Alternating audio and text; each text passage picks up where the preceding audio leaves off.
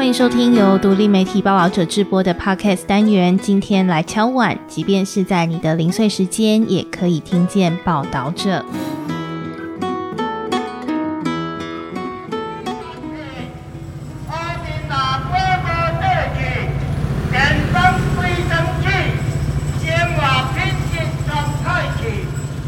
嗨，大家好，我是婉珍。那今天的节目一开场跟平常不太一样哦。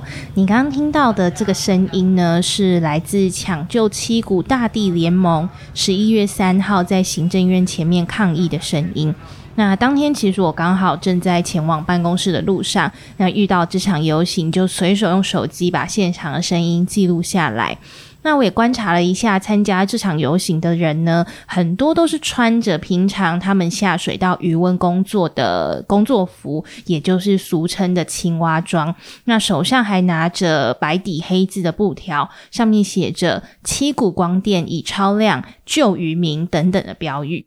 那你可能会跟我一样很好奇，光电到底是什么呢？跟渔民又有什么样的关系？又为什么特别是跟台南七股的渔民有关呢？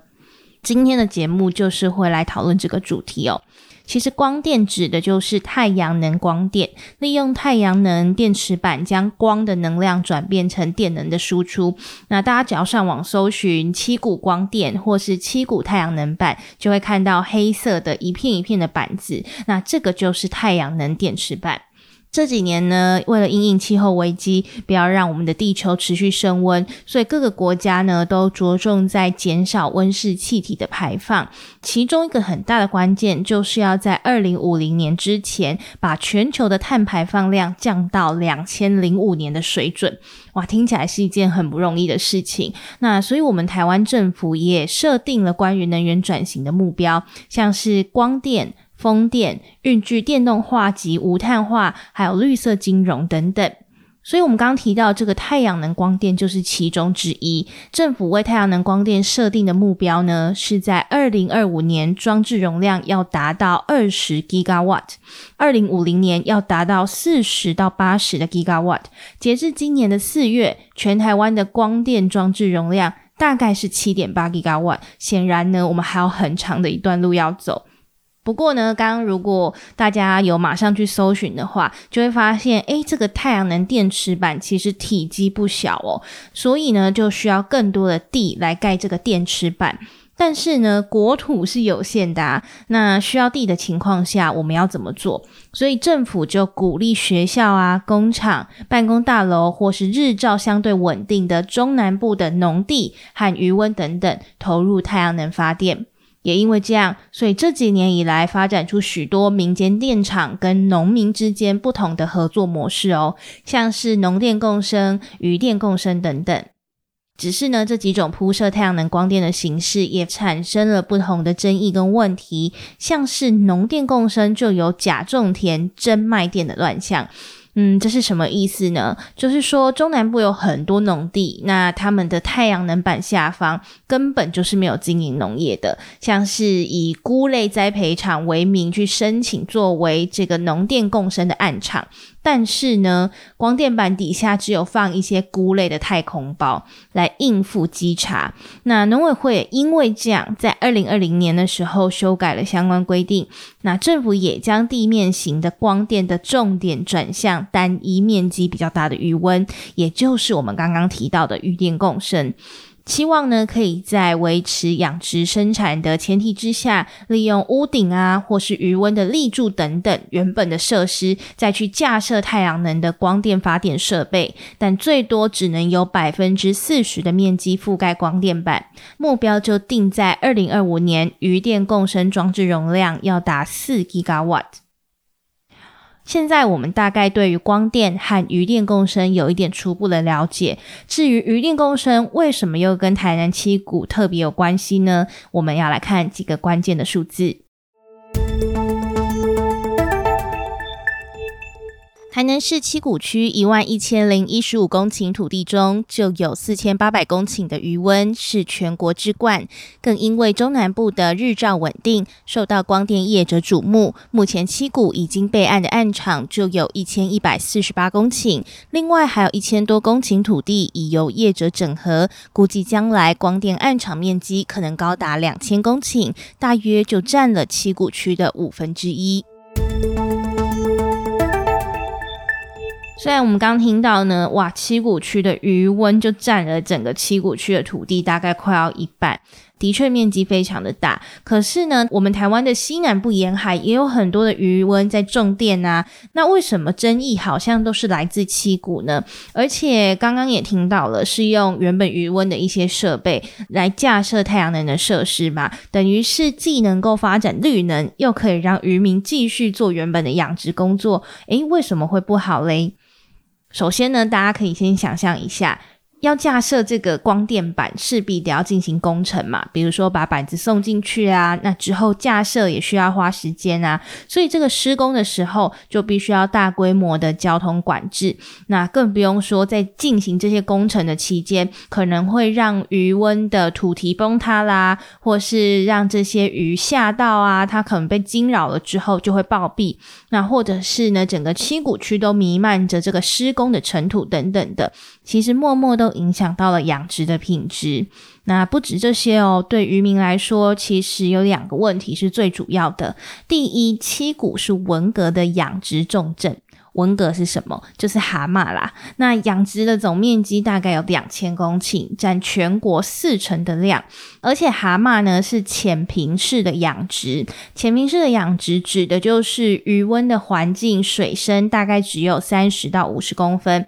通常呢是利用肥料跟太阳照下来所培育出的这些天然的藻类作为蛤蟆的养分。也就是说，蛤蟆都是吃这些藻类的。但是呢，余温架设光电板之后，阳光就会被挡住，那等于是绿藻就长不出来，蛤蟆就没有东西吃。那没有东西吃的话，它就会变瘦嘛，变瘦，我们吃到这个蛤蟆肉就会没有肉。所以在养殖规模这么大的情况之下，渔民的损失是相对惨重的。那第二呢，渔民在选择要不要让光电进驻的这件事情上面，并没有话语权哦。有多年在地养殖经验的七股沿海土地资源保护协会理事长杨慧清跟我们说。在其他地方啊，其他渔温通常渔温的地主本身就会是养殖户，但七股很不一样。七股当地有八成的渔民都是承租户，也就是跟别人租渔温的这块地。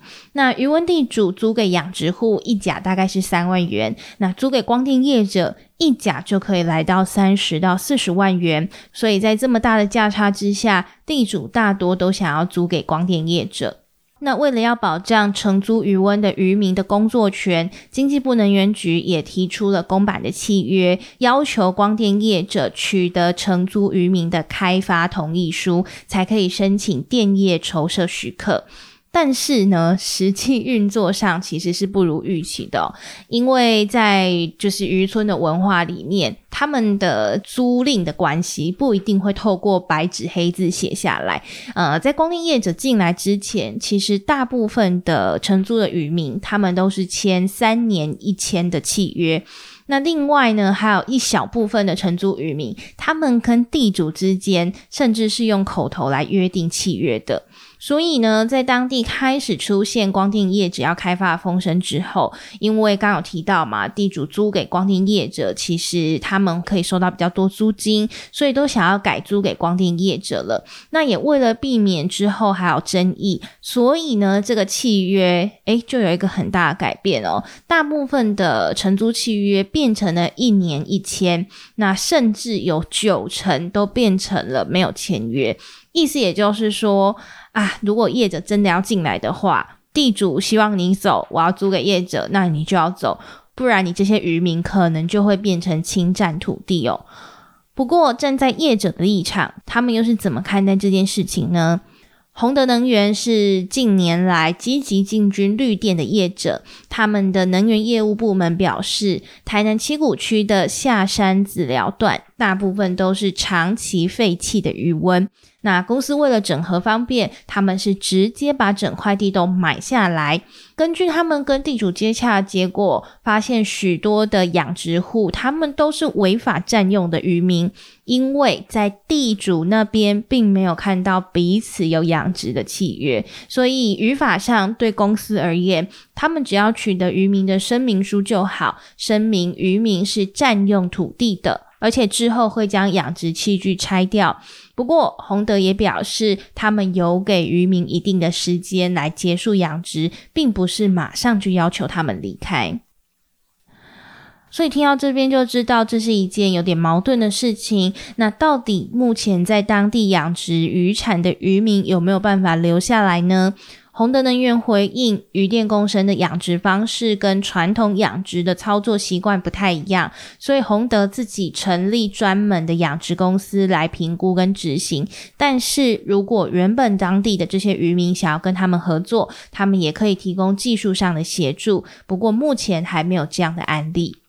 那台湾环境规划协会秘书长陈玉平、环境权保障基金会专职律师吕冠辉则认为，承租渔民的工作权呢是最难解的问题。吕冠辉就说，渔定共生对养殖来说真的是一个全新的领域，其实全世界都还没有成功的案例，即便是未来可以顺利用新的养殖技术。过去二三十年都习惯用传统养殖方式的渔民，也不一定可以跟得上现在新科技、新技术的改变。那面对整个产业结构的转变，原本的渔民被换掉，其实很难认定是光电业者不愿意保障渔民的工作权。而且呢，光电业者跟承租渔民之间的法律关系都是属于司法契约，公权力是很难介入的。其实能源议题真的很复杂哦。我自己过去其实听到光电啊，或是七股光电等等的争议，也都没有很仔细的去了解过。也是因为刚刚开头我们听到了这个游行的现场，才觉得说啊，自己应该要去了解一下七股光电的争议到底是什么。也希望今天这个概率的整理会对大家有帮助。那关于七股光电呢？我们的记者宇佑上个礼拜也写了一篇文章，大家有空也可以读一读更详细的文字版本。我也会把这个文章的连接放在这一集的资讯栏中。那其中文章呢有一个段落让我觉得也蛮印象深刻的，也跟大家分享。雨佑呢采访的呃抗议的那一天，一位北上的年轻渔民，他叫做王碧主。那王碧主在前几年返乡开始经营社区的小旅行，看到了刚刚我们说的这个光电业者进驻，逐渐担心起光电对家乡带来的改变。不过同时呢，他内心也很挣扎，因为他的弟弟自己就是养殖户，那他也从弟弟身上看到养殖业的确很辛苦，又赚得不多。所以弟弟在考虑要把地租给光电业者的时候，王币主也觉得自己并没有资格去干涉弟弟的决定哦。但是心里面又非常的担心，当家乡原生的这些养殖产业慢慢的萧条或是转型的时候，七股还会是他记忆中的故乡吗？最后的这个问题，欢迎台南的听众，或是你本人就是七股的居民，那你对光电业者进驻有什么样的观察，或有什么看法，都可以留言或写 email 来跟我们分享。今天的节目就到这边，谢谢你今天的收听。报道者是一个不收广告、没有付费墙的非盈利媒体，希望你可以多多把我们的节目内容分享出去。如果你心有余力的话，也可以透过定期定额单笔捐款的方式支持我们。那我们下次见喽，拜拜。